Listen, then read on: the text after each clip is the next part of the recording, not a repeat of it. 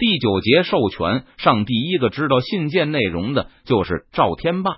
琢磨了一会儿后，赵少校神神秘秘的来找邓明，一见面就说道：“大帅，让我回去替大帅坐镇成都啊！”自从邓明得到左都督的军衔后，赵天霸是称呼改的最快的。不知道是不是因为这是李定国替邓明请来的原因，现在赵天霸带动的全军军官都开始称呼邓明为大帅了。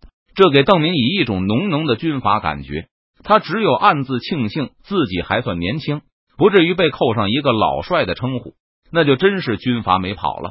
哦，赵天霸的要求让邓明感到有些意外，因为他知道对方一直热切的盼望着在战场上扬名，这次替天子学史，讨伐叛逆蜀国。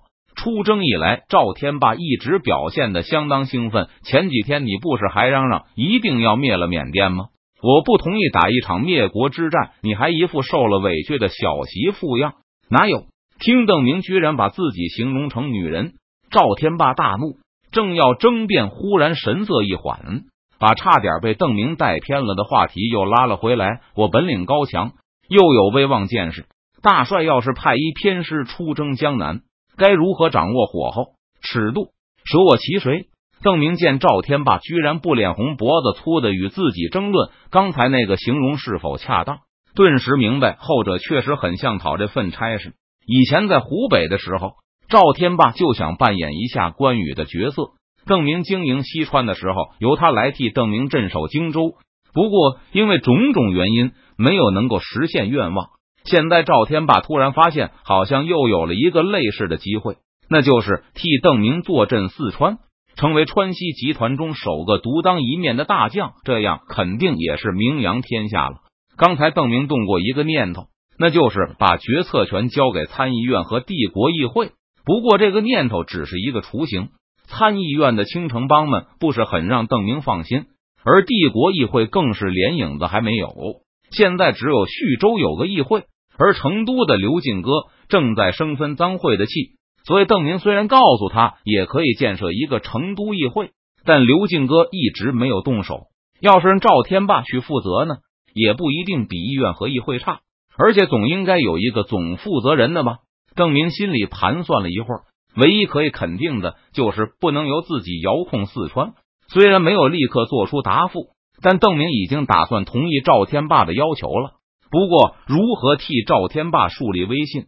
让其他的人都能服从赵天霸的命令是一件令人头疼的事。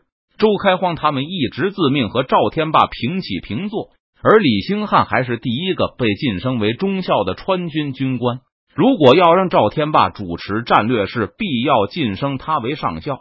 可即便如此，也未必就能让其他人心服口服，因为手下极端缺乏人才。所以邓明从来不放过任何一个锻炼军官的机会。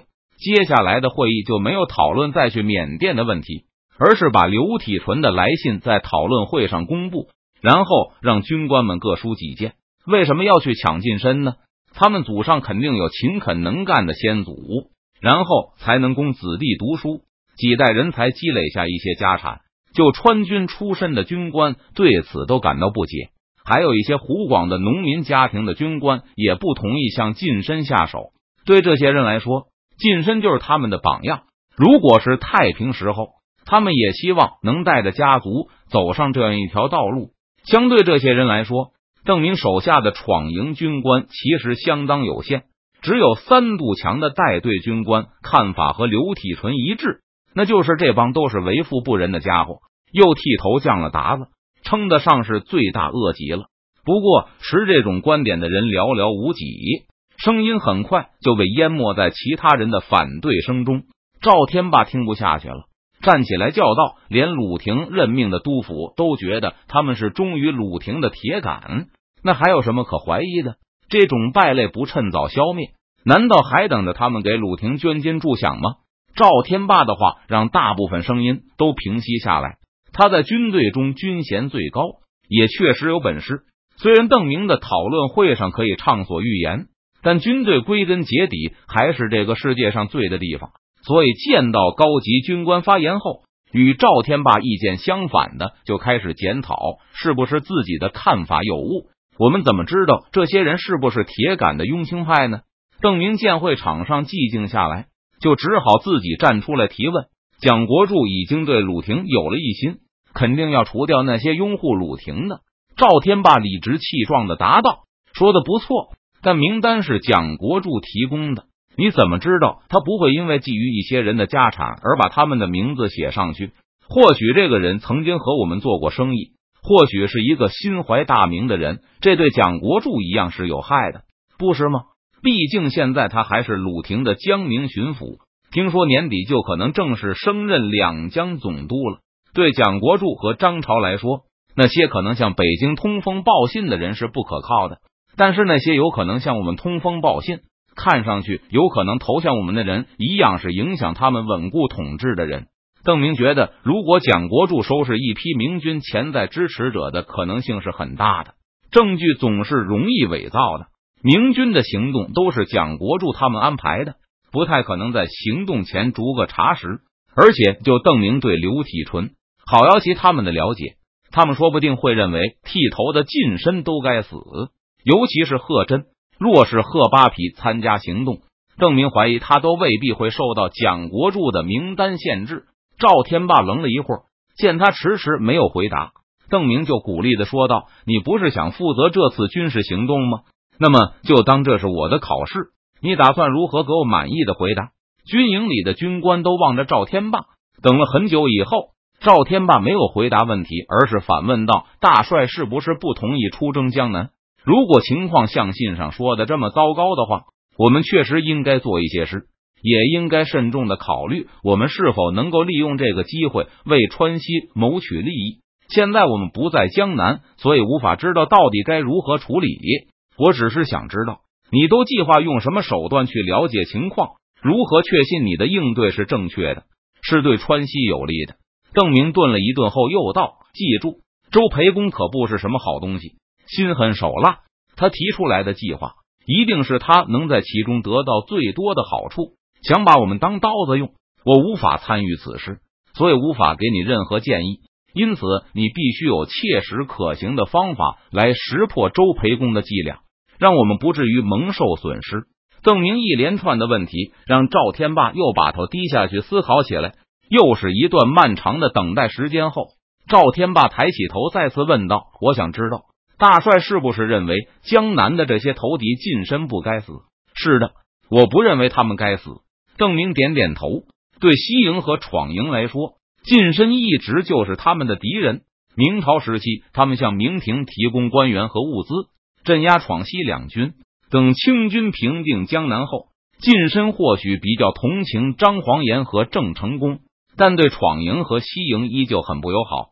在这种对立仇恨情绪下成长起来的年轻一代闯营和西营将领，他们和前辈一样，对近身没有丝毫好感，杀了也就杀了，没有丝毫的心理负担。和上次围攻扬州时一样，当曹公来对抗我们的时候。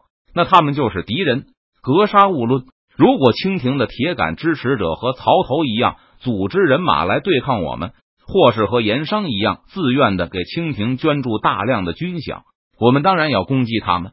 但我们要让这些人罪有应得，而不是然有钱人死非其罪。顺便说一声，天台山大仗，我不太赞同巩昌王的做法。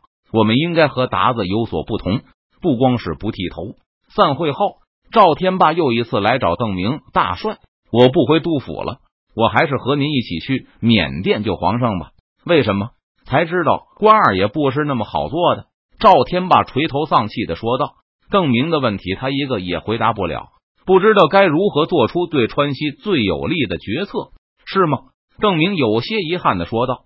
不过，如果赵天霸给不出合理的回答，那他确实还不适合独当一面的重任。我仔细想了想，大帅说的很有道理。周培公一定不安好心，他的奸诈狡猾我也是见识过的。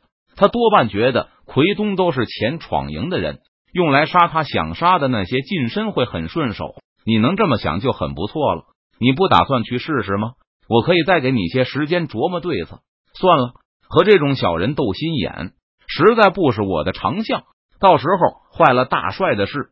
说不定就会一怒之下把周培公那厮也宰了。那就更给大帅添乱了。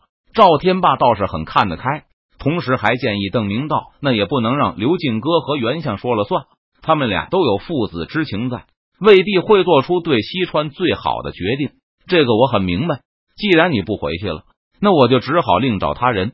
幸好我有备用人选，他们一定会从川西的利益出发，他们也只会考虑督府和徐州的利益。谁？木贪刚还是任孔明？”赵天霸脱口问道。他觉得这两个人也有些牵扯。